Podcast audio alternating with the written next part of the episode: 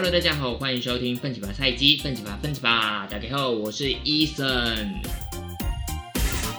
奋起吧菜鸡是一个帮大家解决职场难题的节目，那欢迎大家来信告诉我们关于你职场的大小烦恼。同样身为菜鸡的我呢，不但会用爱与包容来倾听你的烦恼，也会邀请各种职场大神下凡来解答。那么事不宜迟，我们赶快来欢迎我们今天的职场大神 Darren。Hello，你们好。呃，Darren 现在是一间那个公关公司的老板啦。那就是让我很佩服的是，他在三十岁的时候就你就自己创业了嘛，对不对？对，对，然后到现在已经有八年的时间，嗯，而且你从就是出社会到现在，就是一直都在一个极度爆肝的那个公关产业里面工作。呃，讲到这边，我相信就有很多的那个听众已经知道，就是我们 Darren 他的实力了。不过呢，我想我们今天晚一点再请 Darren 来跟我们分享他的工作经历。跟大家分享的这一篇网络文章，就是它是一篇爆红的文章，标题叫做《休假休得很自我的人在想什么》。这篇文章就是会爆红的原因，刚刚说了，就是因为他被骂爆，所以。今天要做这一个题目，我自己也是很紧张，我也怕就是我们做了这个题目之后，我们节目会被骂爆。不过我也是觉得就是蛮有意思的，所以呢，今天我们要先很感谢就是 Darren 愿意陪我一起淌这个浑水。那我们就赶快来听一下这一篇文章在写什么。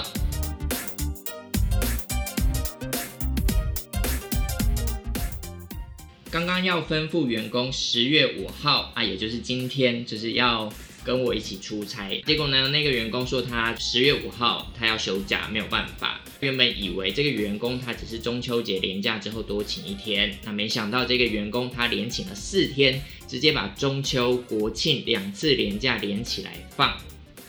呃，这个原 po 呢就说，偶尔放个几天还不至于影响公事，但在非过年期间这样放两周，会不会太自我了？Work hard, play hard 是没错，但也要有点 sense 吧。把他主管叫过来，那个主管也说，现在的年轻人都这样修。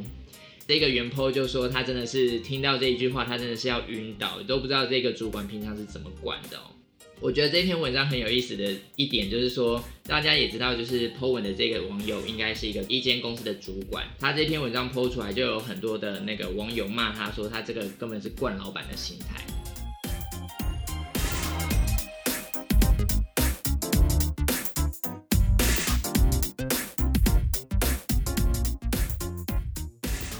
所以呢，在我们节目一开始要跟 Darren 来一个直球对决，就是请问一下老板。如果你的员工啊，对 Darren 的这一间那个公关公司员工好像 十哎十有没有十个人？有有十个人的公司。那如果今天你的员工把中秋节假期跟国庆假期连起来放，会太自我吗？嗯，蛮自我的啦，但还好啦，还可以接受。然后如果还可以接受，因为我觉得那个 Po 文这个，他可能有一个好像有一个很大的问题，就是他好像连他到底有没有放假他都不知道，啊，对。所以他好像处在一个就是状况外的情况，所以他好像就上来抱怨。如果他是我说他是被这个消息震惊到，对啊有点 shock，所以所以正常应该了解他自己员工到底在做哪些事情呢、到底有没有请假这些的。那他当然他如果能够掌握员工的请假状况，嗯，可能就不会上来抱怨了。应该大部分大公司应该好像我记得超过两天还三天就要一直往上送钱了嘛。呃，对，对啊，我之所以前在比较大的公司就是这样，好像超过四天，我们那间公司是这样子规定。对啊然后就很容易被挡下来，哎，对，对，就是这样。那个文章可能有点怪怪的啦。嗯，哎、而他听起来应该是那个员工他上面有一个主管，然后原 po 应该是这个主管的主管，主管对啊。这那他就是应该是骂那个他的主管就好了，哦，不然就是叫那个主管。当职务代理人，应该这样比较。嗯，你刚才讲到一个就是关键名词叫做职务代理人，所以呃，接下来我想问的是，以一个老板的经验啊，就是譬如说，现在有很多人就是刚出社会，然后工作一段时间，可能半年之后我们就会有三天的假期、嗯特休。那如果我们想要规划，就是大概三四天，甚至是一个礼拜的时间，这个时候有没有一些美感要注意的？包括说，就是你刚刚有讲到说，可能要找个职务代理人，或者是说我是不是应该要在多久以前就跟我的主管讲这件事情？我觉得请假应该最主要的就是要主动告知。那嗯，我觉得现在很多人可能事情都做一半啊，可能才是大家会就是有那种想要得到请假这个结果，可是跟自己期望的，例如说主管没有给你好脸色，嗯会有一种期望会有一个很大落差的一个反差的感觉。那我觉得就是因为大家只想着说自己要请假，可是你刚刚说事情做一半，呃，一般员工想要请假，他当然会希望说他的假可以过，对而且老板可能要给他好脸色，或者说他的对主管应该觉得说是完全没有任何的阻挡，阻挡，就是嗯 OK、那那个是他想要的结果，可是他他可能忽略，就是说他可能在请假之前，他必须要把他的事情工作可能处理完，或是嗯给一个明确的交代的人，甚至说在他可能可以预期他请假这段期间，他要做他可以做哪些事情。他可以把哪些事情分配分呃分呃可能提前做，或者是给一些代理人去做负责。将心比心，如果说今天你想要放假放得很轻松的时候，你如果说这件事情都做好了，如果公司还是不准你假，那我觉得那可能是那间公司可能他们有一些自己的考量嘛。那也许是有问题的公司，我也我也不确定。但我觉得至少在每个人的心态上面，都还是要把这件事情做好，嗯你才有机会得到你想要的结果。那另外，现在最常发生一个状况就是，很多人临时请假，然后他什么事情，例如说可能没有办法没有交接的很完整的情况下，大家这时候就会走一种就是你不跟我讲清楚，我就是假日的时候尽情的烦你。同事感情不好，应该就会这样子，就是大家互相羞害，就是反正你不跟我讲要交代什么东西，我就把东西传给你，然后就说，呃，就就让你自己来回答，然后就跟客户说这个我不知道。对，那其实我觉得这样的话放假起来也是不是很安心啊。对，可是呃，Darren，你刚刚有说到，就是说呃，公司不请假，那那个公司或许是公司本身的问题，那会不会也有可能就是说，在那段时间公司本身就要忙，像就是我们公关公司哦在周年庆期间，那这个时候员工请假是 OK 的吗？这我觉得真的就是看看个人对于工作的的责任感呢，不是因因为我觉得硬要请也没有问题啊，嗯只是相对来讲，尤其现在的应征的管道啊，工嗯作内容都职务都那么的明呃都是那么的明呃明确了。所以，假设你在公关公司，你一定会知道说哪些时候是他们可能最忙的时候。对，那现在都知道最忙的时候，然后当初大家，我相信大家投应征的时候一定是说没问题，我都可以配合。可是忽然到那个时候，当然你嗯真的非常临时突发状况，我觉得一定是一定这是另外的考量。嗯可是如果说就是大家觉得最忙的时候，然后你说你排了一个出国或干嘛的，嗯，当然你会让大家会觉得说，明明你呃刚来的时候都已经知道这些东西了。我是觉得这种事情我是会放给同事们去处理耶。啊，因为同事间怎么样？一定会不爽他们。因为你这种事情，你有时候你很难讲太多，对，可是同事他们一定会。很有感觉，对啊，他们就很有感觉，就大家在忙，然后你那边放假放爽爽的，这是属于老板的职场厚黑学的一部分嘛？就对有些事情你没有办法太表态，嗯，你一定要去顾虑，就是这个团队他们的运作，没有帮其他人考量的话，其实你嗯本来就很不容易，以后你出什么问题的时候，大家会主动帮你解决。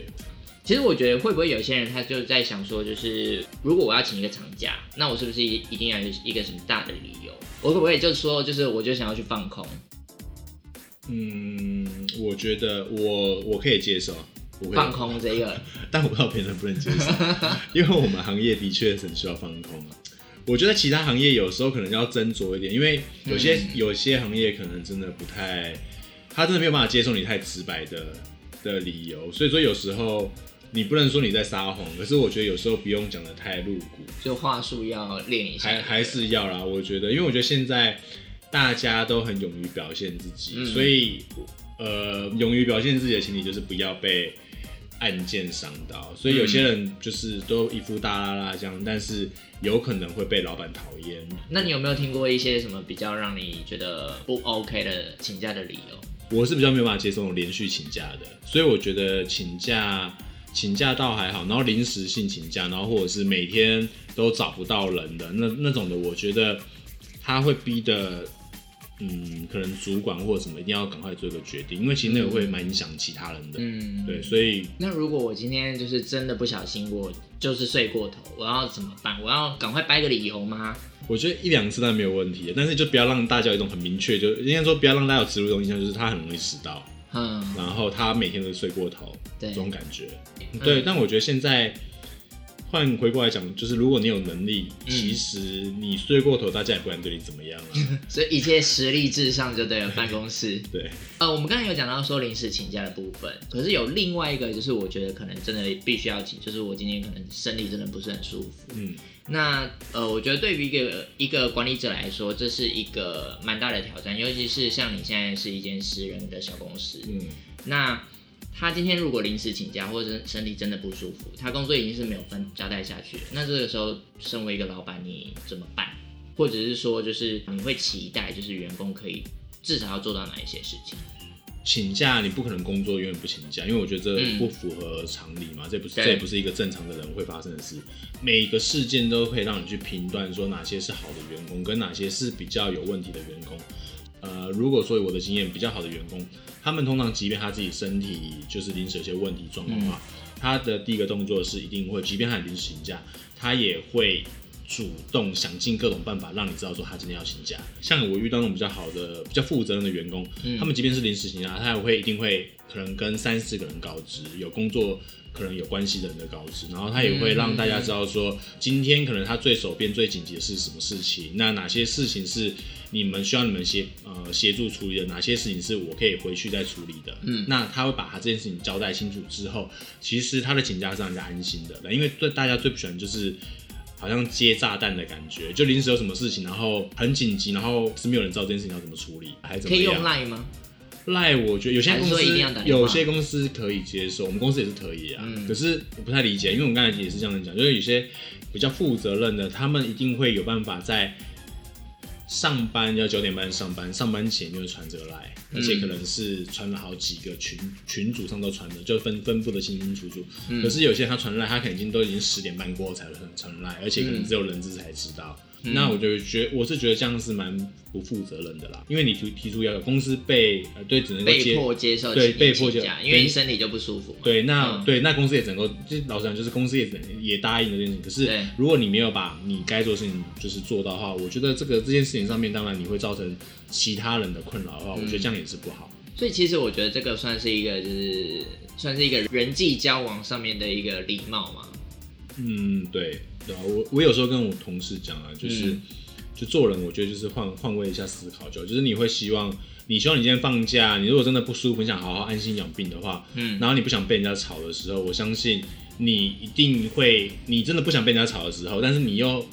呃心中版就觉得说我今天就是要把我的责任尽完的话，你一定会想出一个其他的办法。好的，呃，那么刚刚呢，就是我们跟 Darren 谈到很多关于请假的美感，呃，有一个比喻很好，就是说，就是请假这件事情其实就跟人际交往很像，就是说，如果你希望别人怎么对待你，就至少要先怎么样对待别人。其实我们节目一开始呢，有提到说，最近在网络上很红的那一篇叫做“休假休得很自我的人在想什么”的文章，他其实在被网友骂翻之后呢，那个原 po 也有上网做一些回应。那他回应了一些什么呢？我们要先休息一下，回来之后再告诉你。那回来之后呢，我们也会就是跟 Darren 聊聊，说他是不是真的觉得现在的年轻人真的太自我。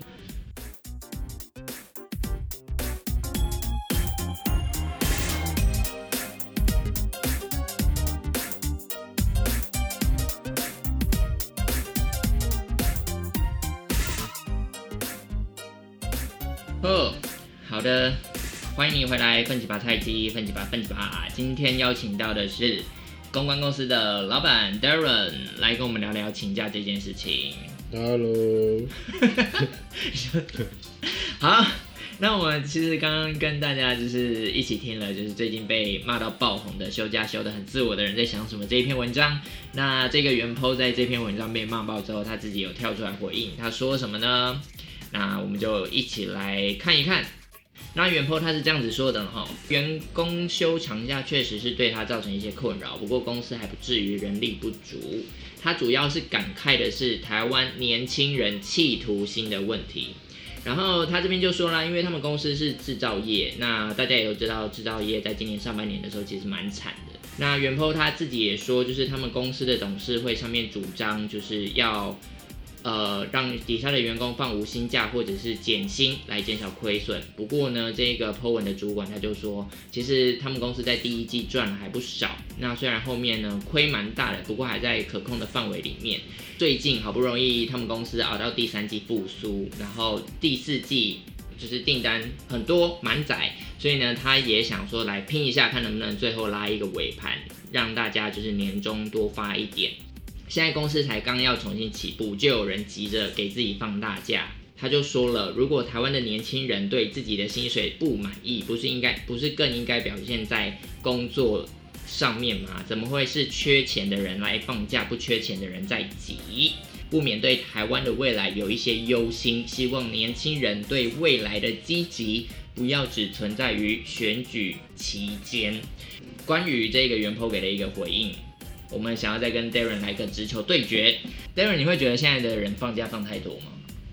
嗯，我觉得还好，也没有很多哎。但我觉得，嗯，我觉得还好，没有很多。我是觉得那一位主管其实不用那么的，我觉得他他可能太太直接了啦，因为我觉得毕竟角色不一样，但是想的东西不一样。嗯嗯。对，所以所以他好像讲的，我觉得他可能有点太太年轻嘛。对他好像有太多对这就是对员工有太太高的期待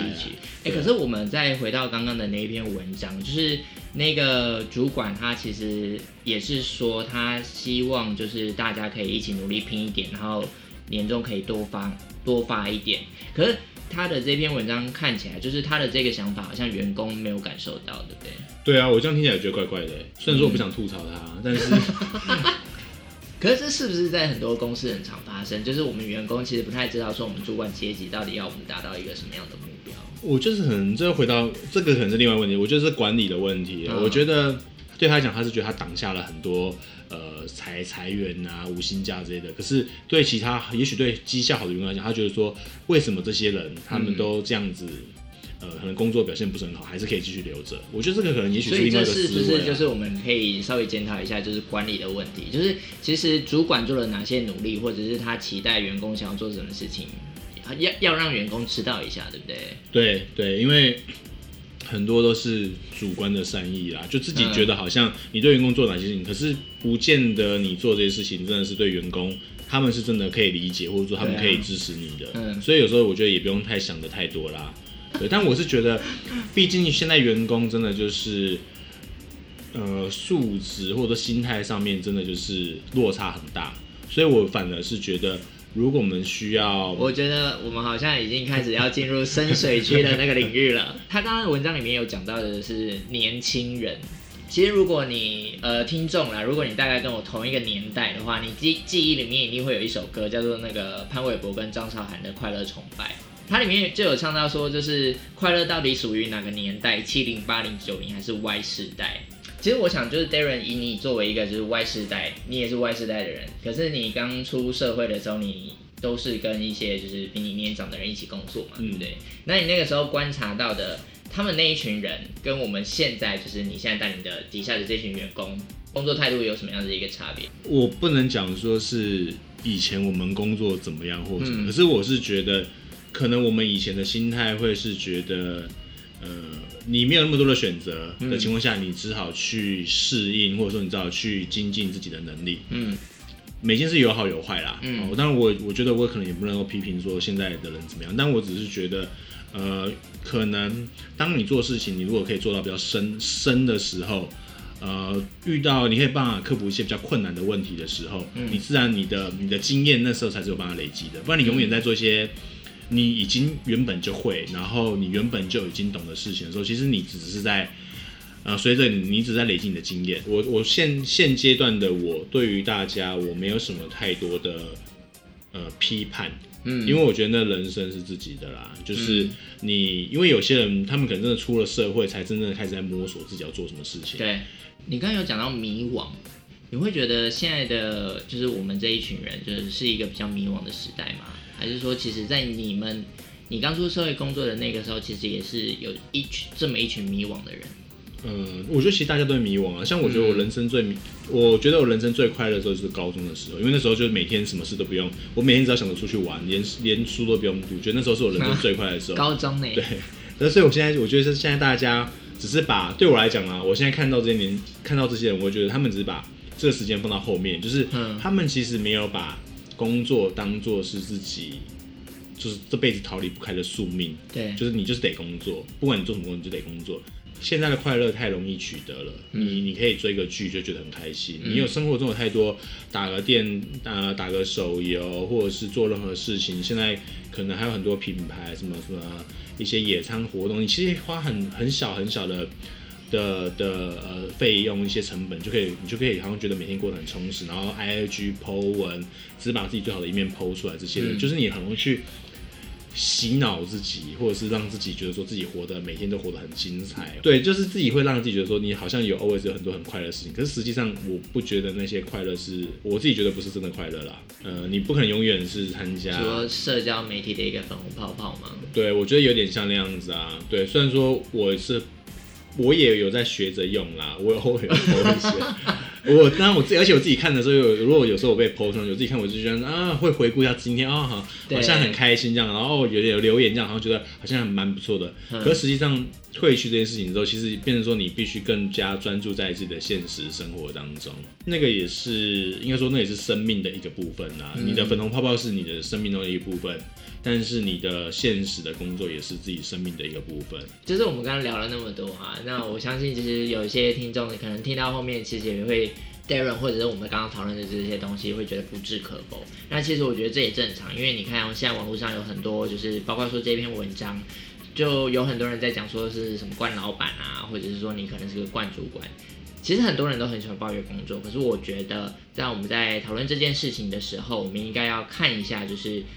呃，包括说你的主管或者是说你的老板，他们这一群人，他们刚出社会的时候工作的情形是怎么样子，然后还有那个时候的社会风气是怎么样子。所以其实我好奇的是，就是 Darren 在刚出社会工作的时候，因为我这边有看到，就是你大概是二零零八年的时候有在那个十亿的十亿整合行销，哎、哦我可以把公司名称讲出来吗？可以可以可以，好像好像好像收掉了。啊，收掉了是吧？然后那个二零零九年在那个就是反正是现在的那个管顾问，对对对。然后在二零一二年的时候，你离开那间公司之后，你就自己创立公司了。对那你那个时候为什么会就是想要离开那一间公司，然后自己开？你一定是在那个产业，或者说你一定在你认呃投入的领域里面，你真的嗯就是投入足够多的心力之后，你才会有自己的想法。嗯所以那时候我就只是很单纯想要成立一间我自己所想象中的价值观的公司，就这样。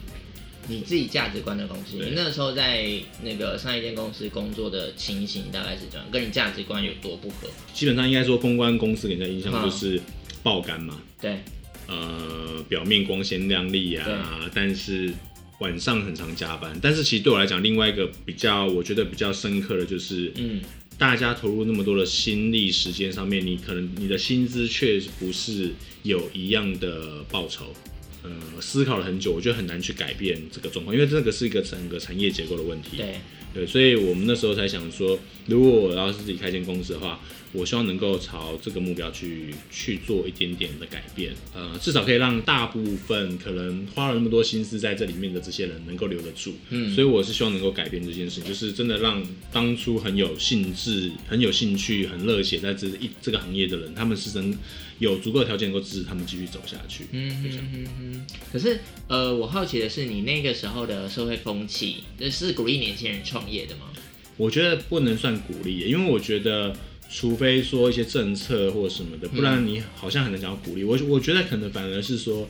这是一种时间到了你就会做的事情。像你会发现有一段时期是很多人会开始，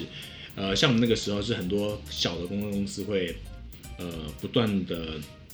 像雨后春笋一样，因为他们可能自己做到一个程度了，他们就觉得说被公司剥削很久了，他们就自己出来开一间公司。嗯那我觉得这个就是一个市场嘛，就是说嗯一间公司，他如果说他像如果说呃可能以前的早期就是说他们会让呃员工超时工作，但是不给他合、不给他相对应的薪资的时候，等到这公司等到这个员工他有能力的时候，他自然就会想要自己出去开就公司。就这样子。对，嗯。所以说你没有办法去阻挡这个现象。对。可是你现在很少有人说我想开间公司，对啊，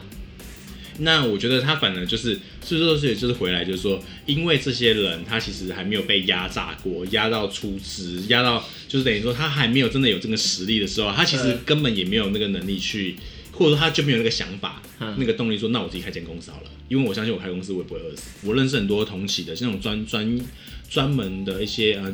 怎么讲，那个叫做。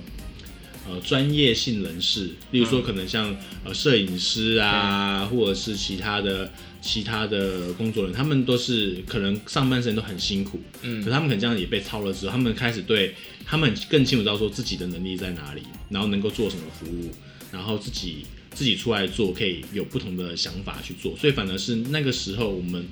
的确在这个时期出来开开公司的人的确是比较多的。那当然能不能开得下去是一回事啊，嗯。可是我觉得那时候大家会比较相信自己有能力可以做到某些事情，对。嗯但是现在我觉得现在感觉上都是加盟或者是开一些比较简单的，例如说